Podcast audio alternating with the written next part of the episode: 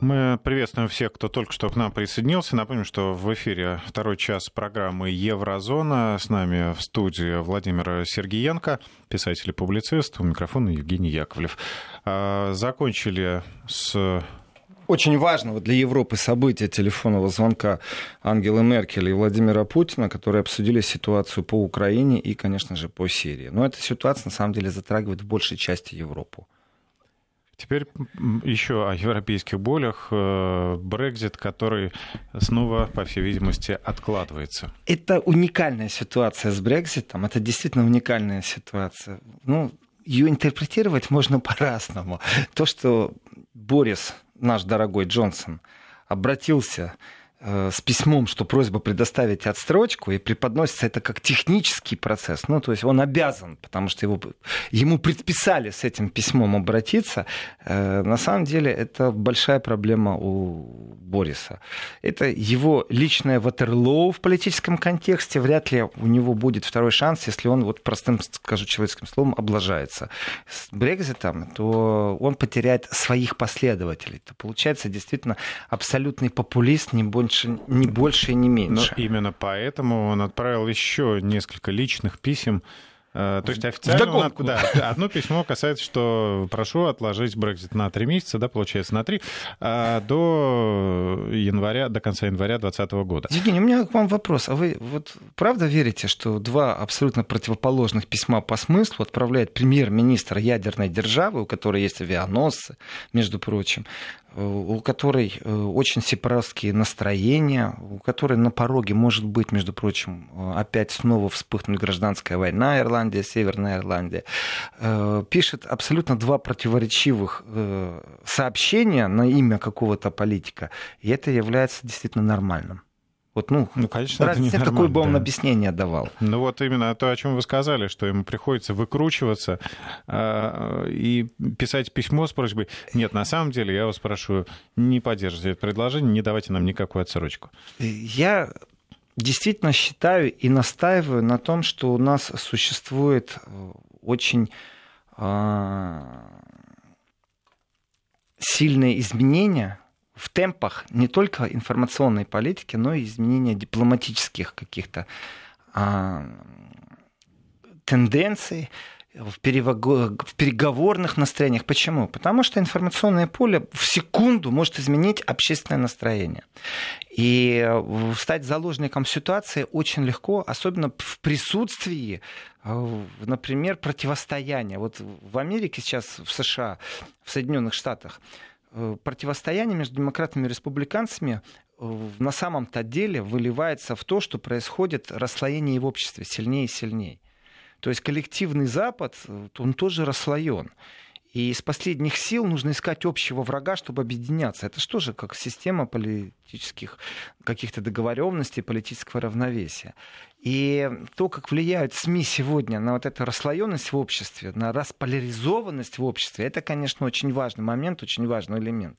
И Джонсон, если он попадает под э, процесса, который существует в, Велик... в Великобритании, в британском парламенте, он обязан, чтобы не получить импичмент, выполнить то, что парламент сказал. Итого он отсылает письмо э, в Евросоюз, э, просьба продлить. Но он же Джонсон. Он же за то, чтобы срочно выходить, разницы нету как. Причем, ну, У него даже же... поддержка есть со стороны Трампа. Он же какое-то время назад заявил, что все, никаких сдвигов не будет. Все 31 октября. Он теряет полностью доверие со стороны любого человека, кому он это говорил и обещал. А этот человек это среднестатистический британец, который евроскептик, который за то, чтобы Британия э, все-таки покинула Евросоюз. Он же теряет сразу доверие. Он становится сразу никем. Но британцы, как и в многих другие страны, вот на уровне ты потерял доверие электората, это не значит, что ты потерял еще э, кресло министра. Поэтому, чтобы удержаться в кресле премьер-министра, нужно отправить одно письмо, чтобы не потерять доверие электората, другое. Если поменять эти письма, вот представляете, он направляет письмо, что наоборот, все, мы выходим, а тут же догонка, да нет, подождите, э, то его парламент может снять а тот э, простой британец, который ему доверил процесс, э, его снять не может вот так быстро э, с кресла премьер-министра. И в этом отношении уникальная ситуация. То есть противоречащие вещи объясняют мне, вот я простой человек, и мне не надо рассказывать, что технически мы вынуждены вот так себя вести. То есть абсолютно противоположные заявления, но технически это необходимо сделать. Ну, я что, идиот, что ли? Ну, может, я идиот не настолько. Может, я идиот, но я не британец. Поэтому я могу себе позволить сказать, что те люди, которые вышли на улицы Лондона вчера в большом количестве, очень, эм, я так скажу, есть э, с точки зрения аналитики оценка присутствия инвестиционных средств в любой демонстрации. Например, участие транспорта – ну, как подвозили, откуда подвозили, сами люди ехали, не сами, организовывали ли партии, оплачивали ли партии, отпустили ли профсоюзы с рабочих мест. То есть ты можешь технологически оценить то, что происходит. И есть еще один такой показатель. Смотрите на фотографию и внимательно, крупным планом, вы видите общую картинку и начинаете мелким планом изучать, что там видно, кроме лиц людей. Лица людей на самом деле не так интересны, как интересны плакаты, знамена, растяжки, э, стандарты и все, лю, любая наглядная агитация, которая существует. Если это сделано на принтере, знаете, Me Too или э, вот как сейчас эти акции, которые проходили, например, в Германии, во Франции, в Италии, связанные с поддержкой экологических э, настроений или экологических, я не знаю, антинастроений, э, то зачастую вы видели просто картонку, на которой от руки что-то написано. Э, нарисован цветочек мелками, что-то креативная какая-то фраза, ну такой флешмоб. Ну, Сдел, а сделай какой-то плакат. Печать, э, Но когда ты видишь абсолютно... Да, вот поверьте мне, я лично, если пойду на демонстрацию, я не побегу в ближайший магазин, где мне за 15 минут выдадут флаг Евросоюза, например, или Уэльса, или Шотландии, или Ирландии. Я просто пойду ну, поддерживать. Точно так же и типографские плакаты являются показателем, что кто-то их заказывает, делает, потом привозит. Флагштоки, все это, это процесс целый технологический. Так вот, то, что несколько десятков тысяч человек вышли в субботу э, в Великобритании, в Лондоне, в столице, э, выразить против против Брекзита и поддержать э, повторный референдум, в принципе, это внутрибританская игра, в которой на самом-то деле такая каша варится. И, конечно же, если Борис, ну, наш любимый Джонсон, великий шутник, а, человек с взъерошенными волосами, примет какие-то резкие шаги, то я так скажу, э, мы станем свидетелями э, очень хороших таких сильных волнений в Британии, но это только начало, потому что мы можем стать свидетелями развала Британской империи. Э, не все поддерживают идею Брекзита, кто-то поддерживает, кто-то не очень. И с этой точки зрения те усилия, которые политическими оппонентами именно на таком высоком технологически демонстративном уровне, точнее, демонстративном от слова сейчас демонстрация, демонстрационно-организационном уровне присутствовали в Лондоне, вот эти плакаты напечатанные, растяжки огромные, флаги, говорит о том, что там не просто изъявление народа, но и существует политическая сила, которая это ведет. То есть оппоненты Джонсона непосредственно. Э, антиевроскептики, вот так скажем. И вот эти антиевроскептики... Это... Еврооптимисты. Я хотел другое слово сказать по-трамповски сейчас. Э, евро... Ну как как же, как, как же помягче назвать человека с нереальным восприятием реальности? И разные люди. Но на самом деле общество в Британии тоже расслоено. Притом есть сепаратистские настроения. Это не только Ирландия, Северная Ирландия разговор. Это и Шотландия. Там же провалились референдумы. И выход Британии – это повод действительно провести еще из Европейского Союза, это повод провести еще один референдум. И вот этот вот еще один референдум, во-первых, это страх очень многих, и ее имперское величество, все-таки это монархия, и э, монархия, которая в себе объединяет королевство, же не только объединяет в себе э, просто там четыре страны, Англия, там Уэльс, понимаете, Шотландия, Ирландия. Нет, а у нас были референдумы в Австралии, в Канаде, которые признают, между прочим, верховенство. То есть у них полная автономия, с одной стороны. Но с другой стороны, их величество э, королева, она является главой. Здесь нюансов очень много. Я как император и как монарх скажу, что куда же мы эту волость отдавать-то будем? Что ж ты делаешь, народные земли разбазариваешь? И это имеет отношение вообще к монаршеской позиции. Монаршеская позиция, она не разбазаривает ни земли, ни ресурсы она для себя, она не спекулянтша. Она вообще философия монархии, она немного иная, чем у развитого капитализма. И вроде бы отношения не имеет одно к другому. Ну, то есть капитализм может присутствовать при монархии, а монархия при капитализме. Но обратите внимание, ведь в Испании то, что сейчас происходит, это тоже связано с идеологией, философией монар... монархического восприятия. Там тоже сепаратистские настроения. Ну, к Испании мы сейчас придем еще, а вот пока потопчемся в Британии. Соответственно, экстренное заседание британского парламента, которое вроде как происходит, и даже непонятно, то ли на фоне британского парламента десятки тысяч людей выходят на улицу, то ли британский парламент должен очень срочно собраться на фоне этих протестов. Потому что обсуждать, как они говорят сейчас, сделку по Брекзиту, э, не просто необходимо, а это важно для того, чтобы не захлестнула война протестов, противостояния в Британии. В принципе, я понимаю британцев. Как в любом обществе есть хорошие, плохие люди, добрые, менее милосердные, более милосердные, более образованные, менее образованные, более спортивные, более живым образом жизни. Все как всегда, все как везде. Но есть одно но. В Британии долгие годы насаживалась идея э, все-таки присутствие и деньги, которые в эту идею были вдуты, э, не инвестированы, а именно вдуты. И раздута очень сильно идея монаршества. Настолько, что есть вот агентство и суммы, сколько ее величество, или, скажем, дом ее величества, все-таки она все еще глава, э, тратит деньги на пиар. Это сумасшедшие суммы. Это нереально сумасшедшие суммы. Не просто так появляются стейтмены, принц сделал то, принц пошел туда, принц потанцевал, какое платье одел. Вы что думаете, что действительно журналисты будут бегать на какую-то там принцессу в Европе? Их много принцесс. Вот я видел э, в пятницу норвежскую принцессу на ярмарке во Франкфурте. Очень приятное впечатление. Э, хотя она не является наслед...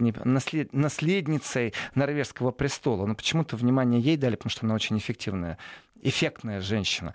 И вот поддержание имиджа, это не просто так. Ну, давайте вот просто... Ну, в принципе, ну, мне кажется, тут э, нельзя обвинять в этом королеву и а двор, да, потому что я, это правильно, я это вклад факты. в традиции, да, в сохранении традиций. Это их базовая ценность, между прочим. И да, бомж на вокзале, которому полицейский может там ногой пнуть, там, и, знаете, в Британии, например, есть просто абсолютно огромное количество э, течений, о которых в самой Британии не принято говорить. Например, все, что связано с жизнью нелегалов, мигрантской жизнью, то, как полиция там относится. Да там дно настоящее, там реальное дно, там поражение в правах очень сильное у человека. Ну, это отдельная тема, притом очень жесткая э, тема. Э, в кинематографе больше об этом говорится, чем в обществе. Тем не менее, поток но, не прекращается. Но, но тем не менее, вот, например, британский бомж, он может сказать, не трогай меня, я подданный ее величество. Это действительно вбивало осталось. И это вбивается, на это тратятся деньги. Это имиджевая составная. Я не говорю, что это хорошо или плохо. Я говорю просто, что это факт. На это тратятся деньги. Но не ходят журналисты на пресс-конференции просто так, где обсуждается платье Ее Величества. Это технология информационного пространства. И эта технология абсолютно отточенная. Мне очень умиляет иногда, когда я читаю там немецкие или российские СМИ, в которых э, подвержены тому же воздействию технологическому из Британии. Как же вы хотите бороться в информационном пространстве, если вы точно так же вторичные и третичные критичные волны создаете, обсуждения, которые на абсолютно профессиональном уровне инициированы за большие-большие деньги. Это продуманная стратегия поддерживать пиар вокруг э, их величеств. И даже обсуждение платья, там законодательство, бирку нашли, бирку потеряли, она ведь ли в люди пошла, а узнать в каком платье. Э, друзья, так нельзя. Нельзя повторять то, что у них там... Это их проблема. Игнорируйте их пиар-технологии. Тогда можно говорить о том, что они не состоятся. Сегодня они говорят о платье, завтра они будут говорить о Солсбери Федере. Сегодня они говорят о том, что принц разругался с принцессой. Э, очень пикантно, но мне-то все равно на самом деле, то, что они разругались. Э, существуют и датские, и норвежские вон, принцы и принцессы, э, и не только, и в Голландии, которая, может быть, будет Нидерланды, или наоборот, Нидерланды будут Голландии. В принципе, это технологии информационного пространства, и они поддерживаются. Но ведь когда у тебя отработано информационное пространство, ты пять расскажешь то, что нужно мейнстриму, один расскажет то, что нужно тебе. Тогда у тебя все сработало. И в этом отношении у них можно поучиться, как они это профессионально воплощают в жизнь. Но, тем не менее, общество Британии действительно благодаря многолетнему информационному пространству, традициям, как вы говорите, базовым ценностям, очень хорошо относится к их величествам. А их величества э, имперские э, сейчас находятся под угрозой. И вот здесь, как в кино, их величество действительно должно задуматься, что делать. Потому что демонстрация в Лондоне показывает о том, что не все поддержат. Многие хотят э, повторный референдум. Э, с точки зрения Европейского Союза, с точки зрения Европейского Союза, конечно, выгодно, чтобы такой донор, как Британия, остались в Европейском Союзе. Это сильная экономика, которая вливает достаточно много денег в Евросоюз. С точки зрения Европарламента, очень выгодно, чтобы британский мейнстрим политически остался в, в Европарламенте. Это тоже очень выгодно. Абсолютно проигрышная ситуация, если Британия входит в э, экономическое беспошлинное пространство США. Все, оторвали тогда кусок. И Европа, по логике вещей, действительно должна максимально бороться за то, чтобы Британия осталась. Поэтому... Если даже в этот же Союз и Польша, вы говорили, рвется. Конечно.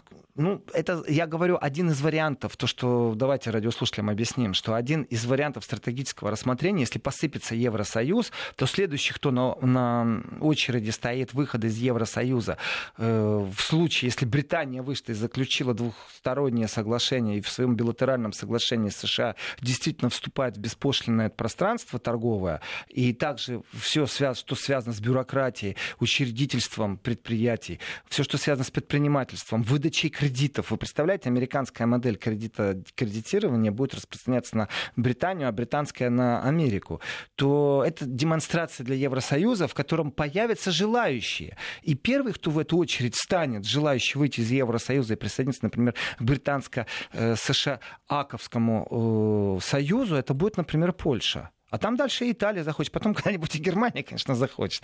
Но это будет развал именно вот этой европейской философии, поэтому все время она и повторяется. Мы за единый Евросоюз, мы за единый Евросоюз. Это мантра, которая навязана на самом деле. Так вот, возвращаясь к Британии, непосредственно к протестам, которые прошли мирная демонстрация. Но вот этих плакатов огромное количество, напечатанных флагов, говорит о том, что там есть политическая ведущая. И вот эта политическая ведущая сила, которая существует в Британии, она проевропейская. В данном случае это можно расценивать как антиамериканские настроения тоже. В том числе, хотя кажется, что это внутренний английский разговор. Внутренний шотландский, внутренний уэльский, внутренний ирландский. И Европа, конечно же, как может действовать? Вот с точки зрения технологии. Конечно же, политические лидеры заинтересованы в том, чтобы как можно дольше тянуть, всячески вставлять палки в колеса переговорам по Брекзиту, не отпустить, как сказать, спасибо большое за совместно прожитые годы и отпустить их куда-то там в освоясь и пусть делают, что хотят. Это демократия. Нужно учитывать желание народа Британии. Не-не-не-не-не. Должны тянуть должны тянуть за это время, должны какие-то происходить события и дать возможность подготовить профессиональную почву, например, для второго референдума.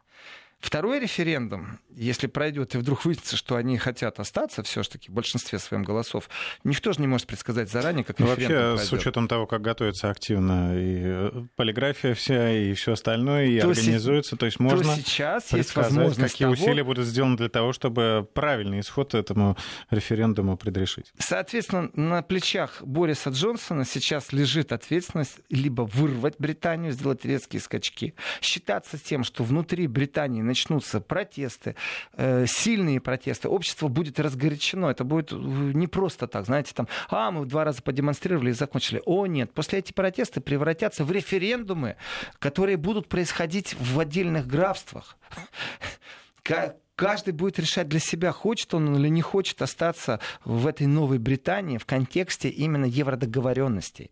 Потому что с точки зрения торговли это одно, но с точки зрения передвижения, например, людей, рабочих мест, существуют определенные договоренности.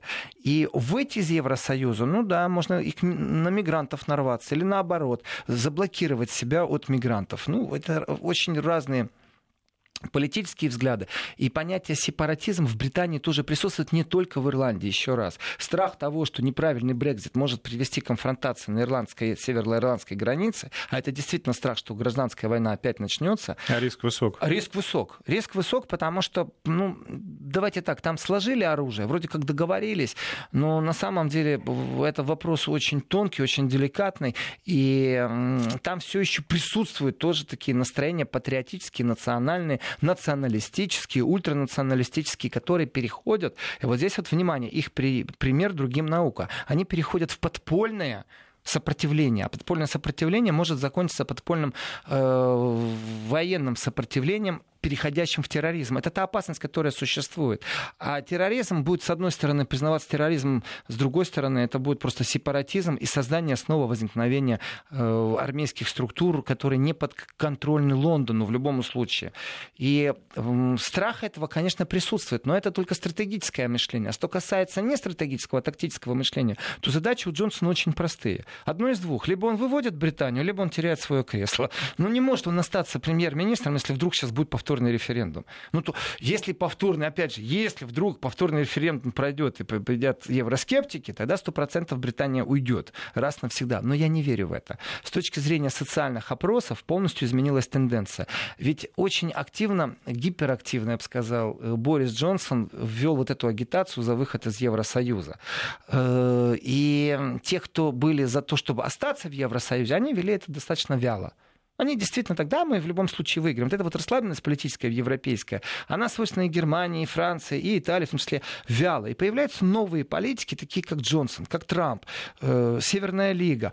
Они ведут себя иначе, и при их интенсивности они умудряются действительно противостоять организованному, собирать вокруг себя последователей, и их лекторат противостоит другому лекторату не потому, что их большинство, а потому, что они лучше организованы здесь и сейчас. А зачем мне идти, вместо меня проголосуют? да, зачем мне идти, там и так большинство. Пах, оказалось не большинство. И в этом отношении вот сейчас те, кто проиграли референдум по евроскептицизму, вообще по философии существования, там же огромное количество споров. Экономически выгодно, не экономически невыгодно. Э, здесь маленький обман, потому что мы посчитали, что мы столько денег даем как доноры в Евросоюз. Здесь маленький обман, что нам будет лучше, если мы э, прекратим финансирование, но у нас же не будет рынка.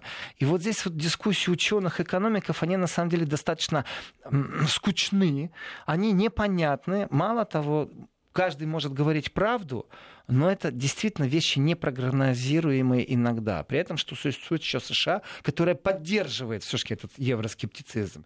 Так вот, Британия, которая попросила сейчас и отстрочку, и в то же время сказала, что готова идти. Не говорите Британия, это Джонсон скорее, да? Ну, то есть... Ну, хорошо, ну, да. в лице Попросила Джонсона. отсрочку Великобритании. Да, согласен, да. согласен, Евгений, спасибо за поправку. Британский политик. Э, в консервативной партии Джонсона, конечно, союзниками по североирландской демократической юнионской партии 319 голосов, знаете, а для одобрения 320. То есть Э, вся статистика и все, что сейчас идет, это борьба за каждого депутата, за каждую поднятую руку или за каждую нажатую кнопку, можно так сказать. И э, Джонсон борется не просто за философию выхода из Евросоюза, но и за свое собственное кресло премьер-министра. Это, извините меня, такое, есть за что побороться. Из Германии пишут э, слушатели, что политически континентальная Европа может только выиграть от Брекзита, и никому на континенте англосаксонские политаутисты не нужны. Вот такое жесткое высказывание. Вернемся к нему после выпуска новостей. Итак, кому же выгодно, чтобы Великобритания осталась в Евросоюзе? Европейцам, конечно же. Европейцам только по одной простой причине. Это очень мощный донор. Британия мощный донор. А поясните вот э, тем, кто не знает, э, взносы в сети, они пропорциональные какие-то или там фиксированная какая-то сумма? А, то есть каждая страна, член Евросоюза, какие выделяет э, суммы в, ну, в общий бюджет? По поводу фиксации, фиксации сумм как таковых, их нет. А это зависит от многих факторов. И э, поэтому бюджет страны это является одной из такой сильных дискуссий, уже исходя из бюджета. Бюджет исходит из ВВП, из ВВП исходит бюджет, и из этого уже исходят и остальные взносы. И, конечно же, взнос Литвы ничтожный просто. И Британия, как одна была из сильнейших доноров в этом отношении. И на этом, в принципе, Джонсон в том числе ставил э, свою полностью идеологию и разгон вот этой вот всей анти европейской нельзя говорить, наверное, все-таки нужно говорить евроскептические Слушайте, мысли. Вот э, слушатели нам добавили, кстати, э, вот этих людей, которые, как вы говорите, антиевроскептики, э, евроэнтузиасты, еврозазеркальцы. Такие вот Еврозазеркальцы. В принципе, есть второй фактор, очень интересный фактор. Кроме того, что Британия это такой сильный донор был, ну, кроме всего этого прочего. Ну, пока еще есть. И, ну, пока еще есть, вроде бы, все это пока еще есть. Кроме этого, конечно же, э, как это ни странно, Британия является влиятельной державой. Это не связано с ядерным оружием, это связано с умением вести действительно переговоры. И давайте тоже по-честному посмотрим, э, как бы Америка не пробовала мешать работе ООН, э, лучше еще никто ничего не придумал все-таки на этой планете ООН это является единственная площадка такого формата, и Совбез ООН это, конечно же, тоже формат. Это очень сильный, очень мощный формат. И у Европейского Союза ведь не все сводится всегда к деньгам. Есть люди, которые любят э, перерасчитывать. Это очень важный фактор, денежный фактор. Но Европейский Союз в, в Совбезе был представлен двумя силами вето, Франция и Британия. Теперь Евросоюз будет представлен только одной Францией. То есть вырисовывается очень сильное доминирование Франции в Евросоюзе. Очень сильно. Так, по крайней мере, этому доминированию противостояла Британия. Хотим мы этого или не хотим, но это правда. И в этом отношении как бы на второй план уходят такие вещи. Э, Европа, конечно же, очень сильно ослабит Евросоюз. Ну а что делать? Ну а как? Э, плюс очень сильно Франция поднимется на этом деле. Это тоже понятно все. Франция поднимется в каком контексте? Теперь, если вы хотите, чтобы вот вы гражданин Евросоюза, парламентарий, лидер государства, раз нету, кто вы. Но если вы хотите, чтобы ваша какая-то идея к вам прислушались, и в Совбезе нужно заблокировать что-то, то вам теперь нужно обращаться непосредственно к Франции. Соответственно, поднятие дипломатического статуса Франции как международного игрока, оно просто запланировано. Совсем другое дело, когда была Британия и Франция, то тогда это было все-таки коллективно, и можно было, ну, эти отказались, значит, с этими договорились. И модель, конечно же, европейского содружества, а, которая была навязана буквально еще 15 лет назад, такое глобальное глобальное развитие, экономически все так дружно объединились, так везет, я уже говорил в первом части, как сладко. То есть беззубая позиция развития экономического доминирования, а тем не менее ведь нуждается все равно в военной поддержке. И в этом отношении, опять же, не было единой ядерной державы было их две, поэтому ну, легче так жить. Соответственно, выход Британии э, – это волеизъявление, конечно, народа британского, который надо уважать, но оно наткнулось на какое-то глобальное непонимание, вот именно глобальное непонимание э, со стороны вот этих вот фанатов европейской идеи. Но они были шокированы даже где-то, что кто-то хочет уйти из Европы. Соответственно, по модели рукопожатности они стали преподносить евроскептиков э, и до сегодняшнего дня преподносят, что, мол, евроскептики в Европе это все э, кремлевско-российские игры. Но когда говорят о Британии, то это не российские игры. Когда говорят о Британии, даже не говорят, что вот там Америка поддержит. Ну так, сказали пару раз и все. Э, что касается ультиматума палаты общин, который 19 октября произошла в Британии, они же одобрили поправку. И, конечно, Джонсон обязан был попросить с 31 октября перенести на более поздний срок. Но у него не было другого выхода, он обязан. Это парламент, это игры парламента, это, ограни... знаете, ограничение действий премьер-министра, его вынуждают на эту э, на это обращение. И в этом обращении я скажу еще такую вещь. А он к кому обратился? К Дональду Туску. Что должен, что должен сделать, соответственно, Туск? Туск должен, после того, как к нему обратились, провести консультации со всеми участниками переговора. То есть тем самым снова выигрывается каких-то там 5 дней, 6 дней, 7 дней. На самом деле, да, Джонсон вынужден ну, вроде бы как. Но давайте тоже так. Парламент его обязал, это не значит, что его как-то, не знаю, под дулом револьвера заставляли писать какие-то письма. О, нет, это политическая игра, в которой навязываются определенные схемы сдерживания и противовесов. Кстати, я напомню, что прошлой весной, да, когда в мае должен был там, э, должны были принять решение уже, э, в Евросоюзе говорили, что все, никаких отсрочек, все решение принято, давайте. Евросоюз продемонстрировал действительно абсолютное неумение и неуклюжесть. Я понимаю, что логика говорит о том, что Британию лучше не отпускать. Я понимаю, что Евросоюз заинтересован, чтобы Британия осталась. А если заинтересованы, чтобы остались, тогда это значит, что мы ничего предпринимать не будем, чтобы облегчить Британии выход. И Великобритания в этом отношении, она не вы, ну, наткнулась э, на такую стену не просто отчуждения. Но по логике вещей, если у нас базовые ценности одни и те же, то есть проведен референдум, то мы должны уважать выбор народа. А выбор народа Великобритании в Европе наткнулся на непонимание политическое, а зачем же мы вас должны отпускать? Плюс еще, не дай бог, другим продемонстрируем, что вот все хотят уйти. Что так можно было. Да, и так просто и легко. Не, надо кровушки попить, именно политической кровушки. И в Европа при всем желании или нежелании, ну, конечно же, не может повлиять на выбор народа Великобритании но все возможное политически, по-функционерски сделать все перепоны, затянуть как можно дольше переговоры. Э, тем самым она унижала, конечно же, выбор британского народа и проявила полную неспособность к переговорам. То есть дипломатия нулевая, они внутри себя договориться не могут. И объяснение, почему это так происходит, оно есть. Но давайте так, а вы откиньте эти объяснения, мол, невыгодно, чтобы Великобритания ушла, потому что донора теряют, невыгодно, потому что другие побегут. Вы будьте честны, невыгодно, заявите об этом и скажите, что вы будете бороться за каждого избирателя в Британии. Ну, заявите это. Сделайте. Не надо играть вот эти вот псевдоигры. Но меня что радует? Смотрите. Значит, Джонсон обязан был отправить письмо до 23.00 23 субботы. Это по часу по Москве. Соответственно, э, на деле-то он же продолжал отказываться от диалога с Брюсселем. Ну, на самом-то деле. А диалог-то в чем? И при том, кто отказывается с диалогом? Ведь бумажку-то уже согласовали, кто и как выходит. Прочитал я эту бумажку, и я понял, что очередной раз мы видим какие-то, вот я бы так сказал, минские соглашения ирландско-северо-ирландского формата огромное количество пустых, непонятных договоренностей в том, что сейчас эта бумага, которая вот курсирует, которая была согласована.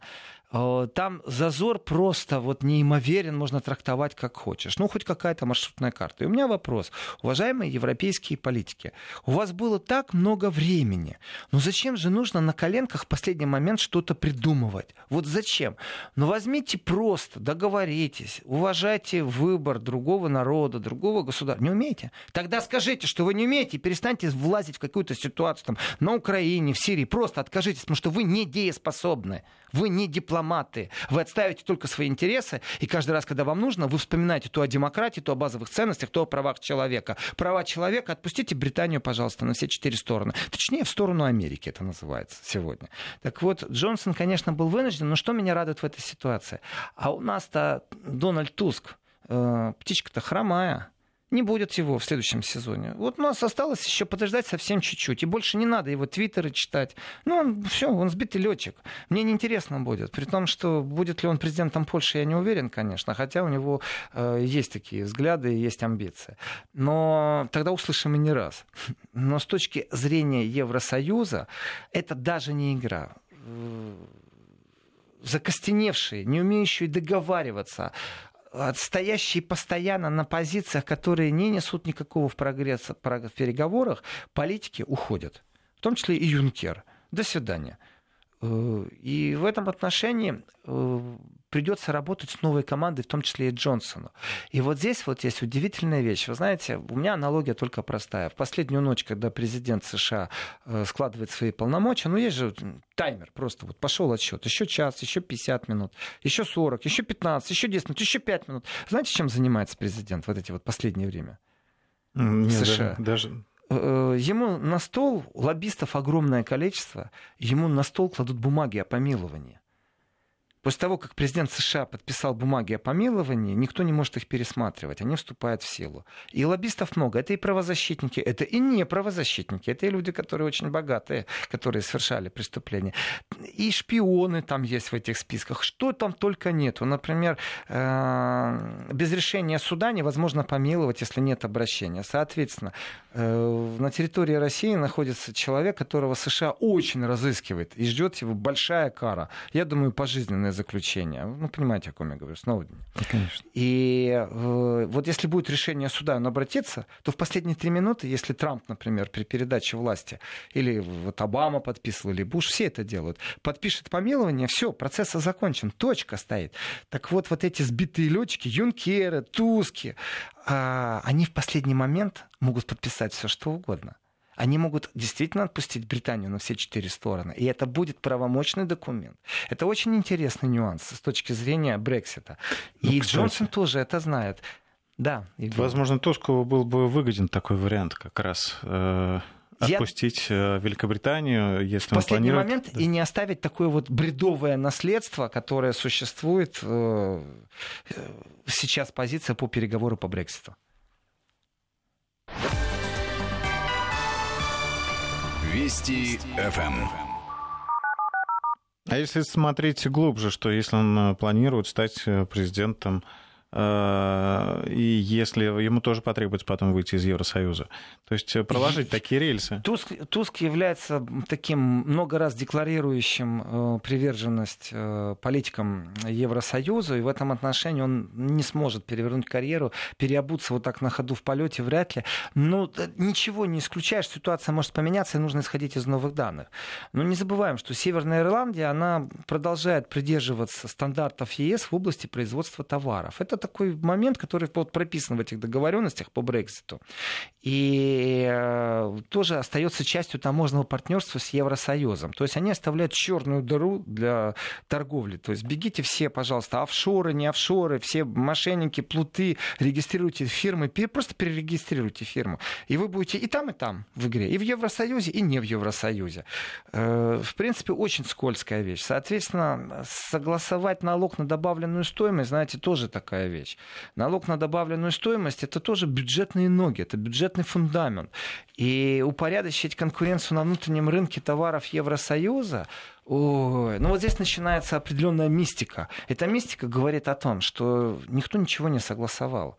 И функционеры, которые будут приезжать, э, просто придуман такой, знаете, пошаговый регламент, в котором не обваливается сразу экономика э, ирландской и североирландского формата. И не будет пробок на границе. Не знаю, знаете ли вы, знают ли радиослушатели, э, пробки, которые были, вот когда рухнула система Советского Союза, которые были пробки на границе в Беларуси, в Европу, в Польшу, Украина, в Польшу. Там пробки были из грузовиков в размере там, двухнедельного торчания. То есть груз шел две недели. Люди ночевали, жили в машине, это многокилометровая. И из Европы такие же очереди грузовиков были на Украину, в Беларусь, ну, чтобы транзитом до России добраться, в том числе. И в Германии стояли, когда Польша еще не была в Евросоюзе, с двух сторон километровые, многокилометровые очереди грузовиков. Почему? Потому что элементарно чиновники, сотрудники разных ведомств не успевали оформлять просто документы. Таможенники не успевали грузы досматривать. Это экологически загрязненная территория, потому что там даже туалеты не спасают спасали одноразовые. Это чудовищно. Вот это вот все грозит сейчас э, процессу по Брекзиту. Параллельно. Не просто так в Великобритании проводили учения, как будут водители грузовиков реагировать, где их даже располагать. Потому что нет мощностей, чтобы справиться просто с бюрократией. Это, конечно же, вещи, которые тоже продумывались и проговаривались. Но выглядит, вот я скажу так, выглядит так, что, в принципе, сбитые утки, ну, летающие еще, но низко-низко, такие, как Дональд Туск, такие, как Юнкер, могут отпустить отпустить Британию волевым решением, не оставляя вот это наследство для тех, кто сейчас приходит. Урсули фон де Ляйен, вот, чтобы все спокойно было, просто подписать и разницы нет, что будет происходить, какие волнения будут происходить э, в Британии. А, это будет, ну как сказать, это будет уже другая история внутрибританская. Абсолютно внутрибританская. Соответственно, а, Роспуск вот сейчас у нас осталось дождаться всего лишь там пару дней. Если они это делают, я говорю, что с великой долей вероятности они отпустят Британию. Э, потому что нет ни одного момента, по которому можно было бы Британию уговорить остаться в Евросоюзе. Максимум, что они могут сделать, это уговорить Британию провести повторный референдум. Вот Но приходит... новых аргументов нет ни у одной, ни у второй страны. Вообще ни одного нового аргумента за это время появилось. Ставлю точку. А, давайте я добавлю новость как раз по нашей теме. Пришла несколько минут назад. Британское правительство запустило чрезвычайный план действий Yellow Hammer. А, он разработан как раз специально на случай выхода Соединенного Королевства из состава ЕС без сделки. Об этом сообщил министр по особым поручениям Майкл Гоув. А, то есть готовятся, все-таки они рассчитывают на то, что, а, возможно, к 31 октября сделки так и не будет, и их отпустят. Что сделка будет, и их отпустят. Вот так. Готовится, что их отпустят, правильно? Отпустят, но без заключения сделки. Без заключения сделки. Э, хаос, который все это вводит, он ну, на, на хороших года два. Вначале это будет активный хаос, потом безактивный хаос. Но хаос, хаос просто гарантирован. Но в этом хаосе гарантированно еще, еще раз, я вернусь и ставим уже окончательно точку. В этом хаосе, кроме того, что он будет как хаос, еще есть и другая вещь это действительно Британская империя начинает шататься, потому что можно ожидать референдумов, по которому кто-то выйдет, например, Шотландия. Это нужно ожидать. Эти движения достаточно сильны есть э, те, кто хочет остаться в Евросоюзе, и у них действительно существует юридическая модель, по которому они, выйдя из Британии, пройдут всю процедуру, и нет ни одного пункта, по которому их не примут в Евросоюз. Это не Украина, которая должна будет проходить ассоциацию. Их примут очень быстро в Евросоюз, прям в секунду. И согласуют, опять же, там границы, не границы, там все это будет согласовано, налог на добавочную стоимость, все будет согласовано.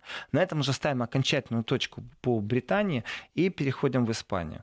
Конечно же, те просто многотысячные, многосотнотысячные протесты, которые в Испании есть, они демонстрируют э, действительно ситуацию. Я небольшой фанат испанской политики, потому что один из функционеров Испании э, сейчас будет э, в Евросоюзе он был министром иностранных дел Испании, сейчас он будет в Евросоюзе, у него есть очень такие нехорошие заявления по России, и он как бы с точки зрения симпатии или антипатии, я как наблюдатель говорю, что это абсолютно недружественный к России человек. То есть, когда он говорит, что Россия представляет опасность, его переспрашивают Испании, что ли? Э, нет, э, Европе. Вот наш старый враг здесь снова. Вот мне хочется сказать, ну о чем ты? Ну вот о чем ты говоришь? Ты, напугали тебя, что перечитал английских газет или что на английском языке? Э, что за бессмыслица? Но тем не менее это будет европейский функционер. Но это большой показатель, э, что востребовано в Испании и какие в Испании процессы. Э, дело в том, что консервативность и неподвижность определенных взглядов в Испании, она присутствует. Ведь процессы в Каталонии, они очень сильно связаны с тем, что это самый богатый регион Испании, который на своих плечах тянет всю остальную Испанию. И разговоры начались с того, что налоги, которые из Каталонии уходят в центральную монархическую Испанию, которая очень не хочет терять свои территории, что эти налоги все, эти налоги, а, они уходят по каким-то непонятным темным коридорам. Непосредственно давайте назовем слово темный коридор нормальным человеческим языком, не прибегая никаким эфемизмам. Коррупция. Что существует... Предельно ясно большая коррупция, непонятно, как распространяются э, вверху деньги по низам. Э, ну, главное, ты заработал, отдал, а и, ты нам уже веришь. Вот эти вот темные коридоры испанские, это большой разговор. Э, и амбициозное монаршее ведение территориальной целостности Испании, оно не связано, конечно же, с действиями ни одной внешней державы. Ни одной. Это внутри испанский процесс. И вот каталонцы, когда они заявили о том, что в большинстве своем они не видят себя в испанском содружестве, они сделали волеизъявление волеизъявления. И в одних странах волеизъявление акцептируется и принимается. Например, Россия приняла волеизъявление народов, людей, которые проживают в Крыму. А вот испанцы отказались признавать волеизъявление своих же сограждан. То есть они не уважают его. По крайней мере, это позиция, между прочим, каталонцев в большинстве. Да, Евгений? А, нет, нет, я хотел вас поправить. Волеизъявление. Ага. Э, спасибо. Так вот, насчет испанского правительства, насчет Педро Санчеса, все, что происходит, когда мирные протесты в принципе не дают никакой эффективности, и они многотысячные. Конечно, остается совсем немного, чтобы э, какая-то искра не, не зажгла эти мирные протесты, чтобы они переросли в мирные. Понятно, что не все мирные протестанты будут э, вести себя агрессивно. Сила сдерживания, сила несдерживания. Понятно, что сами каталонские полицейские, которые живут рядом вот с теми людьми, которые голосуют и говорят, мы не хотим быть в составе Испании, э, что они ментально, душевно э, связаны, с одной стороны, вот, со своими соседями, однокурсники, одношкольники, семьи вместе работают где-то, все пересечение это есть. И совсем другой полицейский из других э, регионов. И давайте тоже, посмотрите, Баски, абсолютно нищий регион. То есть Испания вещь очень специфическая. Конечно, центральная власть в Испании может брать из Каталонии, давать более бедному району, вместо того, чтобы поднимать экономику, просто отдавать. Ну, безграмотно подходят популисты. То есть если... Я не просто так вспомнил э, о испанском политике, министре иностранных дел, который сейчас в Евросоюзе, и который так, ну, антироссийскую риторику у него присутствует достаточно сильно. Э, потому что вот так они и руководили страной. Понимаете? И вот этот вот популизм внешний, он и внутри страны присутствует. Соответственно, вынесение приговоров э, мирными протестами, ну никак. Кстати, очень жесткий приговор, 13 лет, они э, во всех случаях за убийство только дают. И вот здесь вот определенная вещь. Помните момент, когда происходили вот первичные вот эти вот протесты все, что каталонский, один из каталонских политиков убежал в Европу. Он убежал к другу Почему? на самом деле. Он не просто приехал куда-то там в Бельгию, э, там, к бургомистру какому-то. Он убежал к другу с гарантией, что те его по европейским э, разыскным ордерам не, не отошлют назад в Испанию, где он будет долго и нудно сидеть за сепаратизм и за все остальное прочее.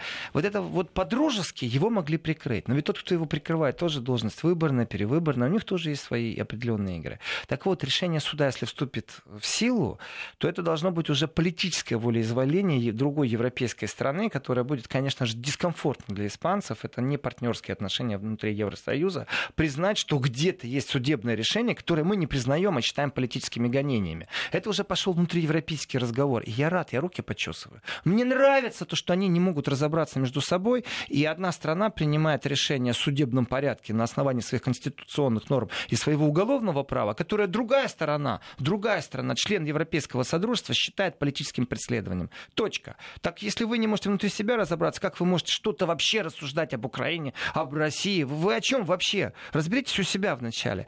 И в этом отношении, конечно, э, ну, продолжаться так тоже долго не может. И это нормально, что появляются абсолютно агрессивные э, демонстранты, и хаос начинается. Но это первый шаг, не забываем. Существует еще экономическая составная, и из Каталонии убежали уже огромное количество фирм, просто убежали. И сейчас можно наблюдать вторую волну бегства, потому что нет гарантии, что это не перерастет в гражданское противостояние. В гражданском противостоянии не присутствует большой бизнес и акционерное общество. Соответственно, бегство бизнеса приведет к тому, что усилится социальное напряжение. То есть э, гражданское противостояние только может усилиться. Сейчас Испания находится в хорошем таком тупике, в который сама она себя привела. А, напомню, что это была программа «Еврозона». Спасибо всем, кто был с нами. А, Евгений Яковлев и спасибо Владимиру Сергеенко. До встречи.